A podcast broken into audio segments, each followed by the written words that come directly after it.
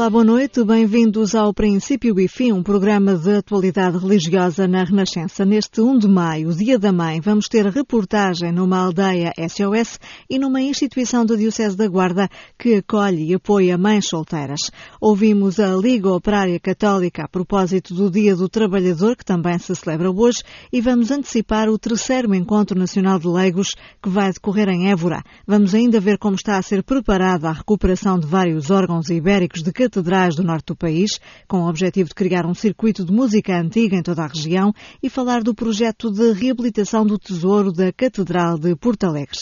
Mas começamos com as palavras do Papa, que garantiu este domingo que a Igreja Católica não vai tolerar quaisquer abusos sobre menores, defendendo que os abusadores devem ser severamente punidos. Foi quando saudou os peregrinos reunidos na Praça de São Pedro, em Roma, neste vigésimo dia das crianças vítimas de violência. Francisco agradeceu o trabalho da Associação Associação Italiana Metes, que luta contra a pedofilia. Isto é uma tragédia.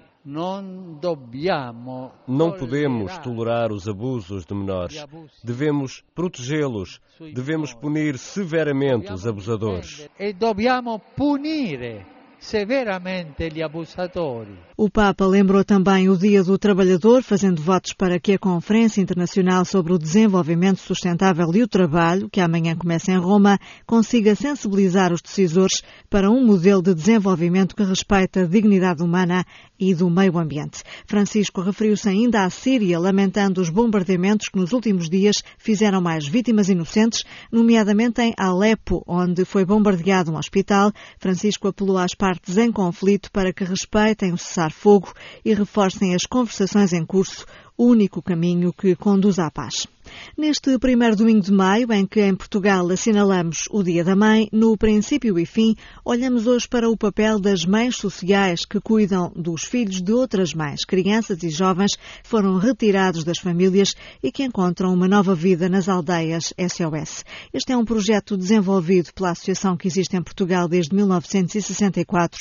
São atualmente três as aldeias, na Guarda, no Porto, e outra em Bicesse, no Conselho de Cascais, onde a jornalista Filomena Barros. Foi conhecer uma das mães sociais que tem a seu cargo 10 filhos. Mãe há só uma, mas Anabela Carreira decidiu ser mãe dos filhos de outras. Sou mãe social, chamo-me Anabela, venho da Nazaré e estou na aldeia só há 5 anos. Nessa altura, Anabela decidiu dar um novo rumo à sua vida. Tenho um filho biológico e tinha visto há uns anos atrás um programa na televisão sobre as aldeias e sobre as mães sociais e na altura, pronto, era fascinou-me. Só que eu tinha o meu filho e não era capaz de abandonar o meu para vir tratar de outras crianças, que é mesmo assim. Depois ele casou, pronto, foi para a casa dele e eu decidi vir para a aldeia, candidatei-me. A candidatura foi aprovada e Anabela começou a receber os seus filhos sociais. Fiz os testes, porque não é qualquer pessoa que pode vir para a aldeia. Temos que primeiro vir a entrevistas, depois fazer os testes. Fui aceita e vim. Na altura comecei com quatro adolescentes. Depois recebi mais três e agora mais três. Agora, ao todo, tem 10 filhos sociais com idades entre os 6 e os 18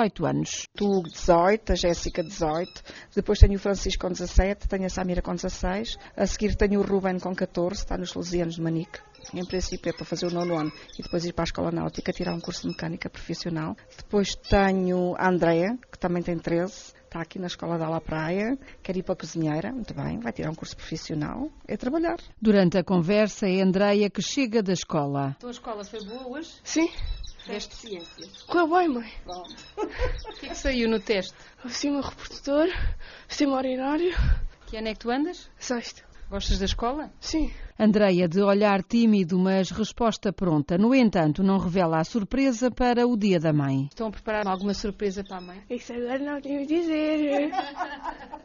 Mas é um dia importante, não é? Sim. Porquê? Porque é estamos com mães. Os filhos chamam de mãe a quem trata deles na casa da aldeia SOS. A mãe Anabela deixa-os à vontade quanto a isso. Porque é engraçado, os mais velhos que eu disse que quando eu fui para casa tinham passado várias mães e que me chamassem como eles quisessem, começaram -me a tratar por Dona Anabela. E eu dizia assim: essa palavra Dona Anabela, isso não me soa bem, chamem-me, tratem-me por Anabela. Ai não, isso é falta de respeito.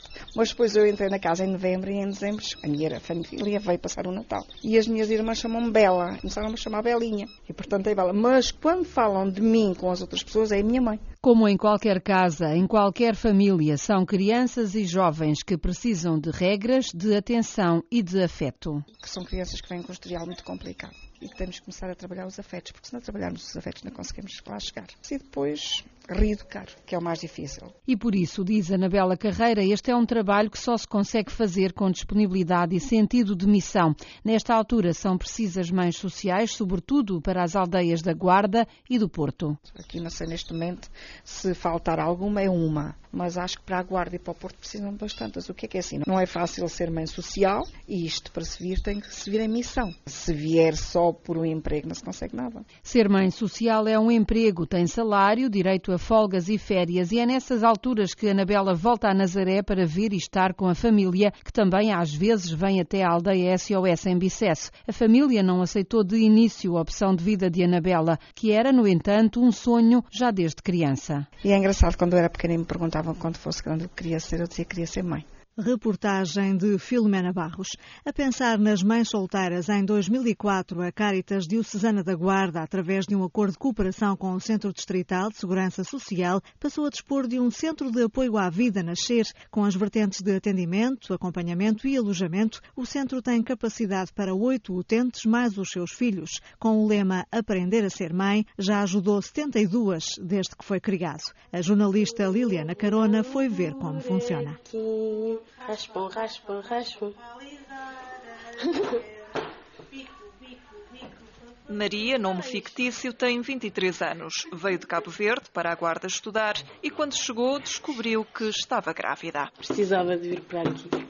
E aqui nos ajudam a alimentação, a resolver os meus problemas e me deram um abrigo aqui. O presidente da Caritas Diocesana da Guarda, Pedro Fernandes, garante que nenhuma mãe que precise de ajuda fica à porta. Esta casa está aberta 24 horas por dia e 7 dias por semana. Mães que às vezes ficam sozinhas. Esta é a casa delas, é a casa onde aprendem a ser mães. O preconceito, esse sim, fica do lado de fora da porta, assegura Vera Pragana, a psicóloga do Centro de Apoio à Vida, Nascer. Às vezes olham para estas mães como se elas tivessem cometido algum crime, porque estas mães deviam ser mais ajudadas. Já existem alguns apoios ao nível do abono de família, para famílias monoparentais, por exemplo, mas são apoios muito escassos, tendo em conta as dificuldades com que elas se deparam lá fora. Aprender a ser mãe, um percurso trilhado por Filipa Santos, de 29 anos. O tribunal retirou-lhe os dois filhos, que conquistou graças à ajuda deste centro de apoio. Uma conquista com as doutoras. Sou mãe e pai ao mesmo tempo. É muito bom ouvir-me chamar mãe. Até um carinho quando os filhos chamam mãe, mãe, mãe. Tenho ajuda de alimentação, tenho ajuda de orientação de dinheiro, de roupas. Só não podem dar mais porque não têm. Prestes a voar sozinha, em junho, depois de dois anos a viver com os dois filhos no Centro de Apoio à Vida, Filipa não esquece quem a ajudou a ter a maior conquista de sempre. Esta mensagem de ser mãe é ser tudo. Obrigada. A Liga Operária Católica está preocupada com o desemprego, o trabalho precário e a redução dos direitos dos trabalhadores. Preocupações reafirmadas a propósito deste 1 de maio, Dia do Trabalhador. A LOC lembra que mesmo quem tem emprego nem sempre tem estabilidade e continua a viver na pobreza e que a falta de trabalho atinge muitos jovens, obrigados, muitos deles, a emigrar. Os números do desemprego em Portugal rondam os 12%, por isso a Liga voltou a reivindicar trabalho digno e justo para todos todos. Este foi o motivo para a conversa que a jornalista Ana Lisboa teve com o coordenador da Liga Operária Católica, José Augusto Paixão. O desemprego nos últimos tempos tem sido o pior que tem acontecido aos trabalhadores. O trabalho é a forma de dignificar a pessoa, é a forma que existe para que as pessoas tenham o suficiente para viverem com dignidade e é também eh, uma forma das pessoas contribuírem para a sociedade. Mas há também quem esteja a trabalhar, mas seja um trabalho precário, sem o mínimo de condições, sem direitos, sem qualquer segurança. Exatamente. Precariedade é outra situação que afeta de uma forma muito grave a vida dos trabalhadores. Primeiro, porque não têm nenhuma eh, garantia de futuro, de que podem eh, formar família. Os jovens não podem criar uma família porque não sabem como é que vão sustentar. A precariedade era uma situação temporal que não era normal e hoje está-se a tornar normal. Portanto, são pessoas que trabalham trabalham, mas que continuam pobres e com, e com muitas dificuldades. Exatamente, são pessoas que trabalham, mas que trabalham sem dignidade, trabalham sem direitos. Uma, uma insegurança, o que leva a terem que muitas vezes procurar noutros locais e procurar até no estrangeiro. Por isso, tantos jovens têm optado pela imigração. Não, é? não somos contra a imigração, desde que essa migração não seja obrigatória, que seja uma imigração de vontade, querida. As pessoas não vão porque querem ir fazer alguma evolução na sua vida, vão porque não têm condições para viver no seu país. E a grande maioria são jovens licenciados, quando nós muito precisávamos de os ter cá. Toda esta situação de desemprego atinge milhares de pessoas. Quer recordar os últimos números do desemprego em Portugal? Os números oficiais andam na ordem dos, neste momento, 12% a 13%, cerca de um milhão de trabalhadores, mas na realidade o número real é, é muito superior, mesmo sem contar com a precariedade. Vive-se a nível laboral uma grande insegurança. É, é preciso que o Governo procure soluções para minorar este flagelo. O que é que gostariam de ver eh, resolvido? É. É preciso que o Governo, para já, venha a cumprir algumas das promessas que fez e algumas das orientações que foi deixando, de que, que iria, pelo menos dentro do possível, reduzir a austeridade. Temos eh, esperança que o emprego suba e que o desemprego diminua, porque também aceitamos com muita naturalidade que se o nível de vida da população subir, eh, se as pessoas tiverem mais dinheiro para gastar, nós temos a noção de que a economia se desenvolve e que os empregos vão de surgir. Por causa de tudo isto, é importante continuar a assinalar o Dia do Trabalhador, 42 anos depois do 25 de Abril. Nós consideramos que não só é importante continuar a comemorar o, o Dia do, do, Trabalhador, como nesta altura é mais importante do que noutros momentos recentes da nossa história. Comemorar o 1 de Maio, na nossa ótica, mantém toda a atualidade. Muito importante haver movimentos como a LOC e haver todos os outros movimentos dos trabalhadores. Isto também compete à Igreja e também está na doutrina social da Igreja. O 1 de Maio há de continuar e continua vivo como esperança de um futuro melhor. A Locke foi membro fundador do Movimento Mundial de Trabalhadores Cristãos, que, na mensagem para este 1 de maio, denuncia que os ataques aos direitos laborais prosseguem por todo o mundo e que o aumento do desemprego e a redução de direitos laborais estão a provocar a maior crise social. O movimento, que refere ainda à crise dos refugiados, o trabalho escravo, o tráfico de pessoas e a exploração infantil, reafirma o compromisso de lutar em defesa do trabalho como direito humano e da implementação de políticas públicas que restituam todos os direitos dos trabalhadores. Mobilizar contra a indiferença, como pede o Papa, e mostrar como é possível fazer mais e melhor pela humanidade e pelo planeta são objetivos do terceiro Encontro Nacional de Leigos, que vai decorrer em Évora no próximo sábado.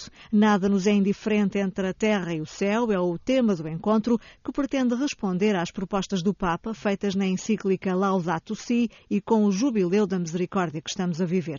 Alexandra Viana Lopes é a presidente da CNAL, a Conferência Nacional do Apostolado dos Leigos, e veio conversar connosco sobre este encontro, onde vão ser partilhadas diversas experiências. No painel de abertura estarão três conferencistas estrangeiros ligados à defesa do meio ambiente e à luta contra a pobreza e contra a guerra e a perseguição religiosa. Mas no total serão 35 conferencistas que vão falar de 24 temas em nove painéis. Alexandra Viana Lopes começa por falar no que levou à escolha do tema deste encontro. Temos dois grandes uh, polos de sinalização neste ano. Por um lado, temos a, a proposta de, de, do respeito e do cuidado da criação que nos é feita pela Laudato Si, a criação inteira, e depois o, o ano da misericórdia.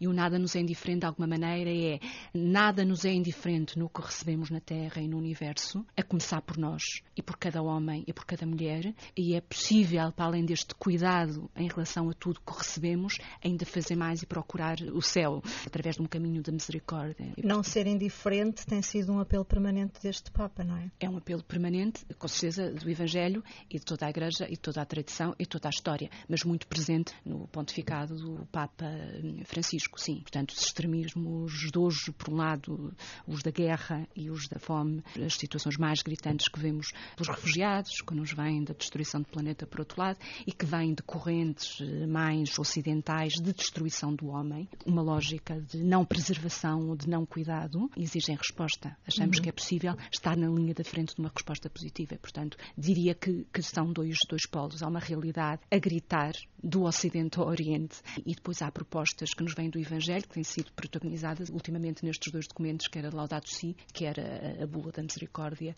com o impulso para este Jubileu da Misericórdia. Quero falar um bocadinho do programa do próprio encontro, o que é que está previsto para que quem nos ouve também possa sentir interesse em participar? Hum, sim, temos um grande painel da parte da manhã que é transversal ao encontro e ao próprio tema do Nada nos é indiferente, com três experiências que de alguma forma tocam os pontos que, a que queríamos chegar, uma ligada à natureza e ao respeito pela criação e pelos povos e pela territorialidade e que nos é trazida através de uma experiência de um antropólogo que viveu com a mulher e depois com os filhos, que ajudou a criar uma grande rede, que é a rede panamazónica de proteção da Amazónia nos nove países que a circundam. Depois temos uma experiência eh, ligada à guerra e às perseguições étnicas e religiosas e ao genocídio a partir do Iraque. E temos a Pascal Guarda, que foi ministra e que é presidente da organização não governamental de Hammurabi de defesa de direitos humanos no Iraque, que é uma mulher extraordinária, que vale a pena ouvir. E depois temos uma, uma experiência vinda, no fundo, do mundo das grandes metrópoles do mundo ocidental, do que é que é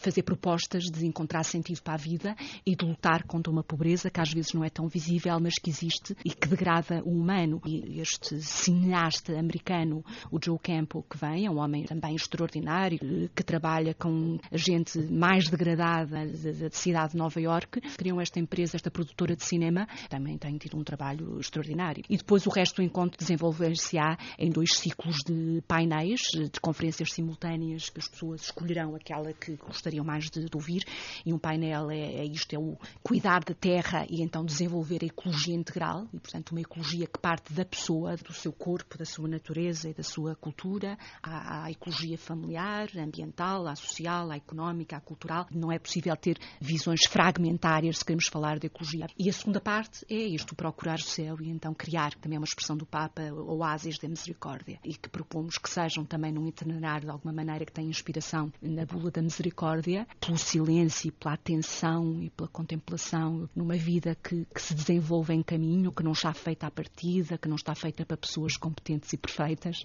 que passa pela reconciliação, que passa pelo perdão e que necessariamente há de desencadear um acolhimento de todos eh, aqueles que são os esquecidos, sobretudo. Alexandra Viana Lopes, presidente da Conferência Nacional do Apostolado dos Leigos. De hoje até 13 de maio, a imagem peregrina de Nossa Senhora está de visita à Diocese de Leiria Fátima, encerrando um périplo que a levou a todas as regiões do país. Essa visita começou há um ano, já no âmbito da preparação das comemorações do centenário das aparições, e o balanço da iniciativa é muito positivo. Paula Costa Dias. A imagem peregrina de Nossa Senhora de Fátima regressou este domingo a Leiria depois de um périplo pelas dioceses portuguesas.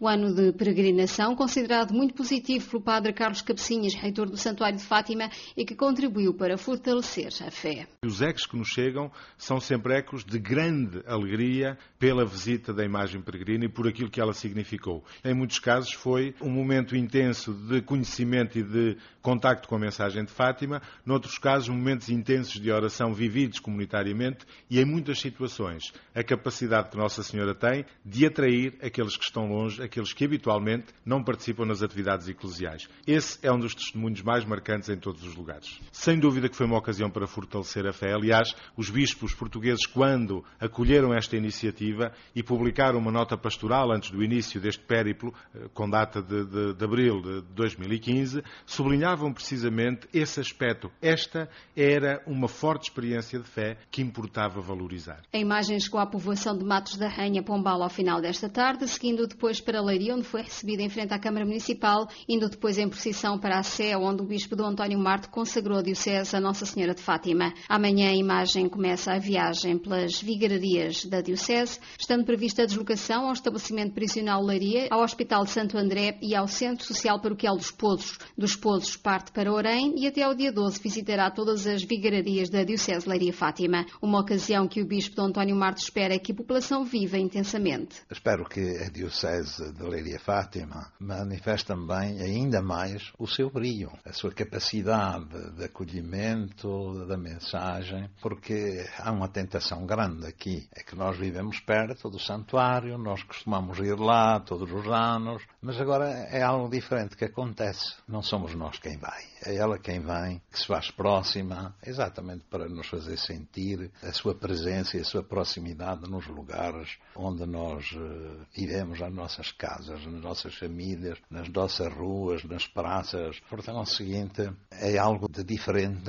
Aproveito este momento para pedir a todos os diosanos que não tenham medo de sair de casa e vir ao encontro da mãe, que sai de sua casa e que vai ao encontro dos filhos para lhes dizer que está com eles e que os não quer deixar sós sobretudo nos momentos de sofrimento e de incerteza. A imagem regressará ao Santuário de Fátima no dia 13 de maio, altura em que, no âmbito da peregrinação aniversária, será acolhida por todos os bispos portugueses que lhe consagrarão as respectivas dioceses e será entronizada na Basílica de Nossa Senhora do Rosário, onde permanecerá. Paula Costa Dias. O projeto da Rota das Catedrais vai recuperar vários órgãos ibéricos no norte do país. A intervenção visa criar um circuito de música antiga em toda a região. A candidatura a fundos comunitários já foi entregue pela Direção Regional de Cultura do Norte, em conjunto com todas as dioceses da região. Olímpia Meiros. A Direção Regional de Cultura do Norte avançou em conjunto com todas as dioceses da região com uma nova candidatura a fundos comunitários no âmbito do projeto Rota das Catedrais.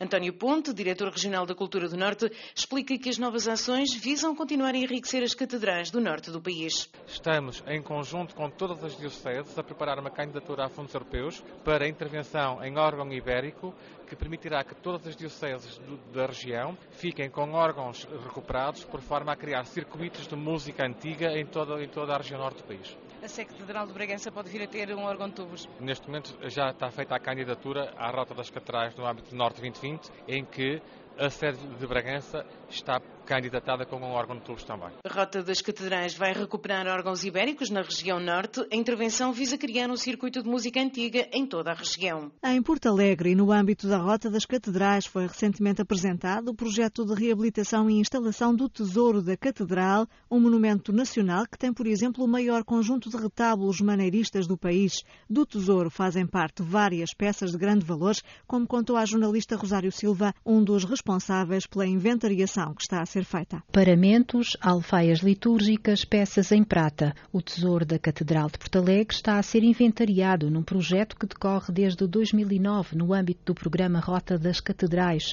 A Diocese quer conhecer com precisão a identidade do seu espólio, revela o cônego Bonifácio Bernardo, da Comissão dos Bens Culturais da Igreja. Antes de mais, o projeto de reabilitação da Sé, dos claustros e dos seus anexos. Mas depois, integrado neste projeto, sempre esteve presente também a instalação de um museu, um espaço museológico que eh, permitisse expor não apenas uh, os paramentos, mas também uh, estas peças de prata, fundamentalmente de prata, e de outras alfaias litúrgicas. Ainda não há um espaço adequado para guardar as peças que rondam a centena, algumas de grande valor e mostradas ao Presidente da República na recente visita que realizou a Porto Alegre. Nós temos peças únicas. Essas peças únicas, claro, tínhamos ali apenas dois elementos de um conjunto de sete que é o Opus Anglicano, que já é muito conhecido, e são importantes não só pela sua feitura, mas também pela época de que vêm e do contexto histórico em que chegam à nossa Diocese. O Cónigo Bonifácio tem já um vasto trabalho realizado no âmbito da inventariação, um trabalho demorado e, neste caso, também a necessitar de meios financeiros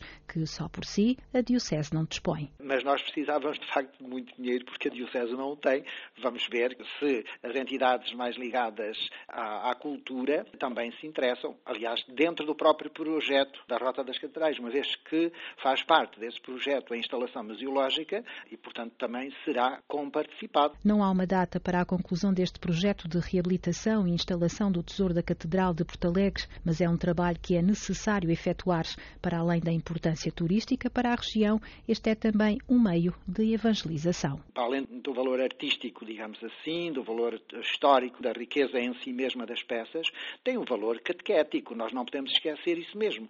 Todas estas peças estiveram ao serviço do culto, estiveram ao serviço da comunidade que se reunia na catedral para louvar o Senhor. Esta dimensão nós não a queremos perder. Nós queremos que as pessoas vejam nestas exposições ou nestas peças para o que é que elas serviram originariamente. O Cone Bonifácio Bernardo, da Comissão dos Bens Culturais da Igreja. Jornalista Rosário Silva.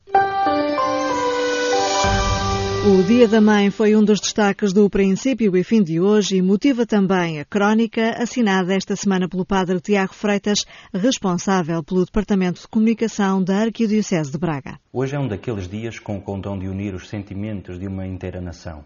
Festejamos o Dia da Mãe.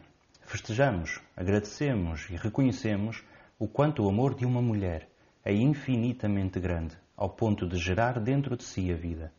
A maternidade é um dom universal porque precisamente participa do ato criador de Deus e tem a força de mudar o mundo. Ela é também o motor que humaniza as relações. Disse o Papa Francisco na recente Amoris Letícia que a ternura do abraço de uma mãe e de um pai é uma virtude profética para os nossos tempos. Quando uma mãe abraça o seu filho, este sente-se seguro, amparado, reconhecido, sente que é especial. É certo que o pai também o pode fazer, mas sem querer entrar em estereótipos da diferença entre a paternidade e a maternidade, a verdade é que o abraço de uma mãe faz parar o mundo. Seria por isso bom que fossem criadas condições sociais para que este abraço pudesse sempre acontecer.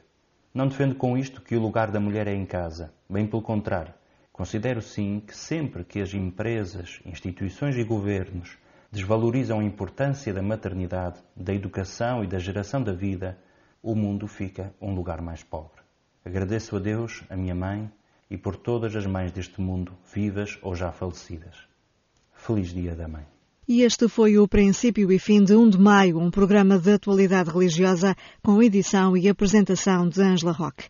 Atualizamos as notícias na Renascença já daqui a pouco, à hora certa. Obrigada por nos ter acompanhado. Boa noite e boa semana.